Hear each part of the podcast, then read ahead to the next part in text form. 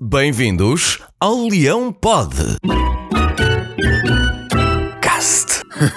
ora, ora, muito bem-vindos a mais um episódio do nosso Leão Pod Cast. Eu não sei se entretanto já arranjaram mais alguma coisa para entreter as pessoas ou se ainda continuamos no não caso de doping do nosso pote de ouro. Vamos lá ver. Admite-se que uma pessoa estranhe que um médio marque mais golos do que avançados de milhões. Admite-se que cause, vá, alguma surpresa que um jogador vindo do Famalicão seja campeão, enquanto que aqueles que vieram do milhão e mais milhão tenham ficado pelo caminho. Admite-se até que uma pessoa abra a boca de espanto quando o mesmo jogador entra diretamente na equipa que vai defender o título título de campeã da Europa. Mas parou aí. Tentar enganar as pessoas não vale a pena. Para isso já nos bastou a malta lá de cima que achou muito bem trazer metade dos hooligans ingleses para o Porto, mas deixar uma família assistir a um jogo de consagração de campeão já não pode ser por motivos. Por motivos, nomeadamente de coisa e tal. Esses sim precisavam de um despiste antidopagem. Vocês acham aquilo normal?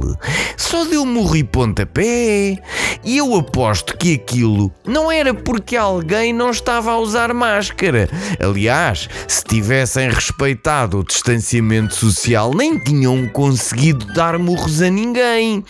Houve uns que respeitaram. Sim, esses atiraram cadeiras com medo da Covid-19 e também deve ter havido quem usasse álcool cerveja nas mãos em vez de álcool gel para desinfecção antes de espetar uma lambada em alguém com uma mão contaminada. Entende-se.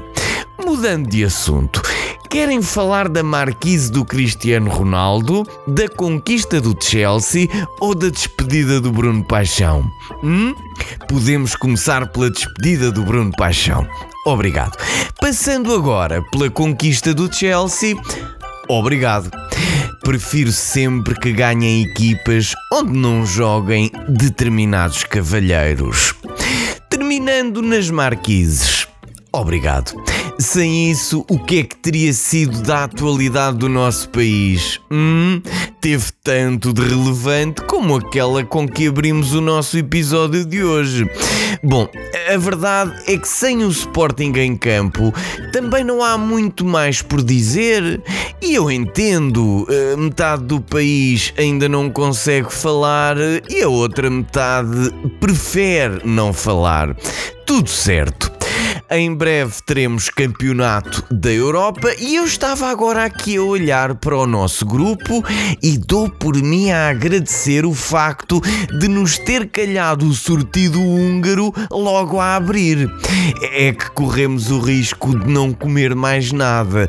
Ou isso, ou então acontece um milagre parecido com o de 2016 e passamos o grupo com 3-0 a 0.